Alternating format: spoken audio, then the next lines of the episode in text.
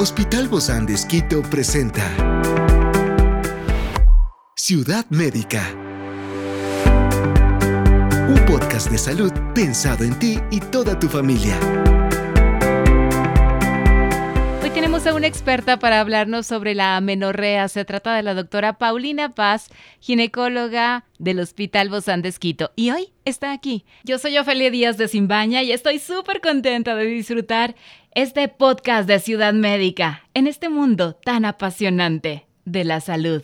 Te invito a que juntos lo disfrutemos. En un delicado equilibrio hormonal, el cuerpo femenino sigue su ritmo natural. Pero ¿qué sucede cuando la ausencia de un fenómeno mensual, esperado desde la adolescencia, irrumpe en escena? La amenorrea, un enigma que desafía la normalidad, se posiciona cuando una condición se posiciona como una condición que desconcierta a muchas mujeres. La amenorrea, un término que describe la ausencia de menstruación, nos lleva a explorar los misterios de la salud reproductiva y hormonal.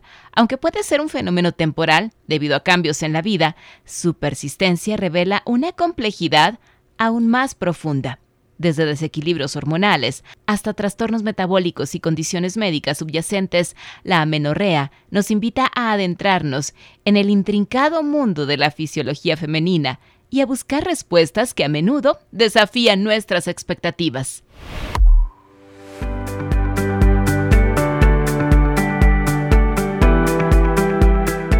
Bueno, hablando el día de hoy de las hormonas que son realmente una maravilla en la vida de todo ser humano y sobre todo en nosotras las mujeres, hoy hablamos específicamente de estos trastornos hormonales en la amenorrea. Y bueno, para ello tenemos a nuestra invitada, la doctora Paulina Paz. Ella es ginecóloga obstetra del Hospital Bozán de Esquito. Gracias, doc, por acompañarnos hoy en esta revolución hormonal. Bien interesante, ¿no? Gracias, Ofelia, por la invitación. ¿Cómo les va? Qué gusto, Doc. Qué, qué revolucionarias somos las mujeres, ¿no? Con tantas, tantas cosas. Yo no sé si un hombre podría con tanta, con tanta hormona encima. Bueno, sí, las hormonas son parte importante de nosotras las mujeres y así como eh, al tenerlas en equilibrio podemos mantener una buena homeostasis en el cuerpo, también el desequilibrio en ellas pueden dar eh, patologías. Y además que la menstruación, hoy que hablamos de la menorrea, la menstruación es un proceso natural y vital en la vida de todas o casi todas las mujeres que marca el inicio de esta capacidad reproductiva y obviamente el ciclo hormonal mes tras mes, pero cuando hay la ausencia ahí tiene otro nombre, ¿no? Definitivamente. Es súper importante saber que la menorrea no es una enfermedad, sino más bien es un síntoma de algo que está sucediendo en nuestro cuerpo que pues más profundo, que solo la falta de la menstruación. Entonces, hay que también distinguir las, los diferentes tipos de amenorreas, ¿no? Porque hay la menorrea primaria, que quiere decir que la paciente nunca ha presentado una menstruación, o la menorrea secundaria en pacientes que ya han tenido más de tres meses eh, o, de tres meses o más ciclos sin menstruar. Entonces, y también hay formas fisiológicas de presentar amenorrea, es decir, en estados normales donde se presenta la amenorrea, como es el embarazo, la lactancia o en pacientes que hacen ejercicio hasta cierto punto. ¿Y qué diferencias existen, Doc, entre la menorrea primaria y esta menorrea secundaria? Bueno, la menorrea primaria generalmente está ligada a patologías genéticas, cromosómicas e incluso anatómicas de la, de la parte del sistema femenino, útero, ovarios, eh, vagina. Es decir, que cuando tendría que menstruar no llega ese momento. Así es, no llega a ese momento ya. Y cuando tenemos una paciente eh, alrededor de los 15 años sin menstruación, es donde tenemos que empezar a estudiar a esta paciente para identificar las causas de por qué no está menstruando. ¿Y es muy frecuente esto actualmente? Alrededor del 3% de la población puede tener este tipo de, algún tipo de estas amenorreas, ¿ya? Pero es importante evaluar en qué, en cuál de estas está nuestra paciente. Experiencias excepcionales son el motor que nos anima a trabajar por la salud integral de nuestros pacientes. Expresamos el amor de Dios para dar prioridad a la vida por sobre todas las cosas. Seguimos con nuestro compromiso, la seguridad del paciente. Hospital Bozán de a la gloria de Dios y al servicio del Ecuador. Sobre todo porque creo que también hay mujeres que a veces lo han dejado pasar así y cuando ya se enfrentan a un momento donde se van a casar, donde quieren tener hijos, ahí se acercan, ¿no? Sobre todo cuando ya, cuando es la menorrea, porque ¿qué otro problema tiene la menorrea de estos que uno se dé cuenta? Bueno, obviamente eh, llama la atención el hecho de que ya estés alrededor de los 12 años, que es mm, la etapa en la que la mayoría de mujeres empieza a arreglar, ¿no?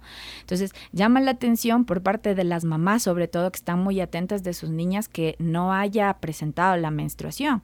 Obviamente sí tenemos pacientes en las que el diagnóstico se hace más tarde, pero siempre sí en una mujer es...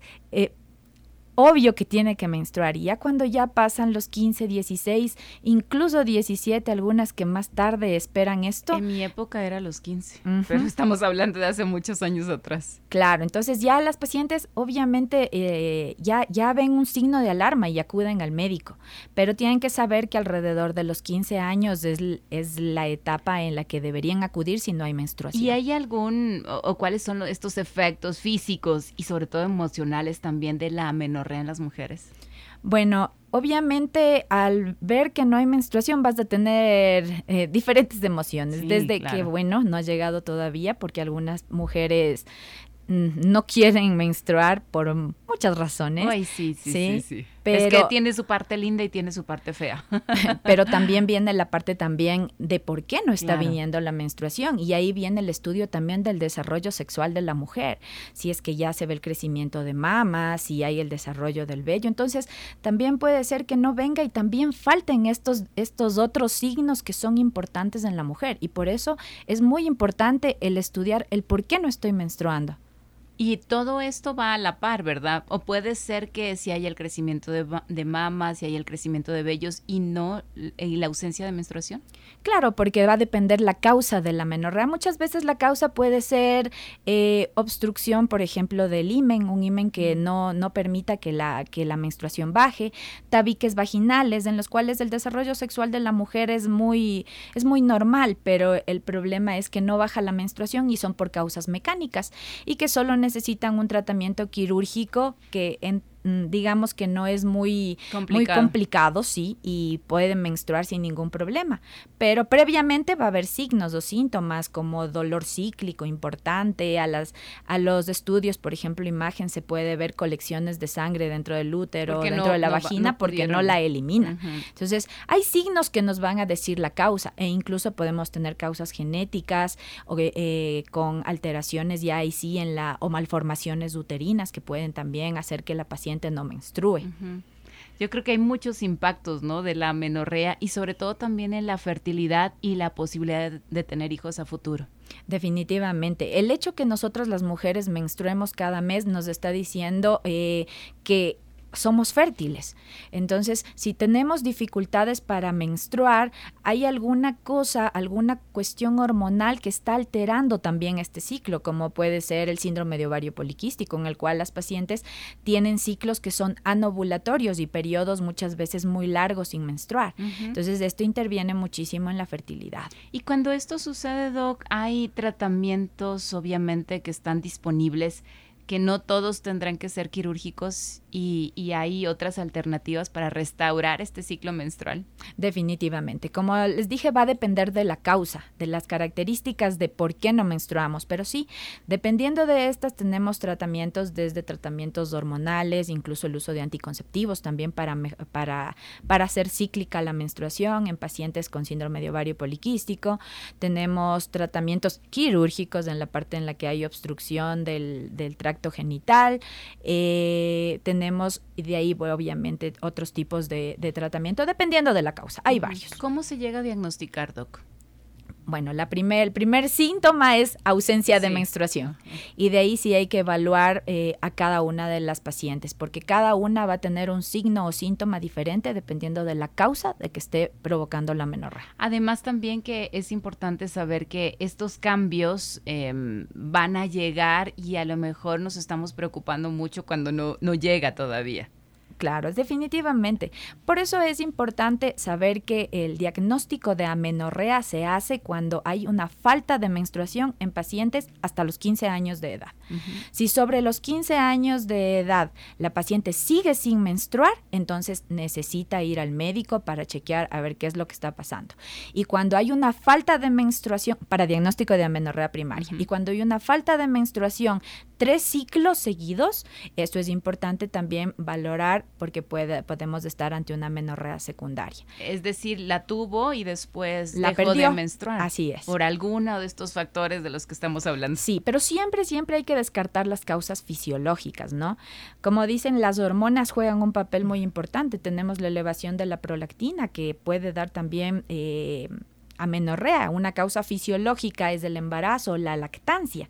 Entonces, en pacientes que están en embarazo, que están en lactancia, es normal que no menstruen. Pero si vamos en una chica que no ha tenido la menstruación y porque su prolactina está elevada, esto ya es una patología. Entonces ¿Cuál hay es que la evaluar. prolactina, Doc? ¿Y qué hace la prolactina? La prolactina es una hormona que se eleva en las pacientes que están dando de lactar. Es la que se está relacionada con la producción de leche.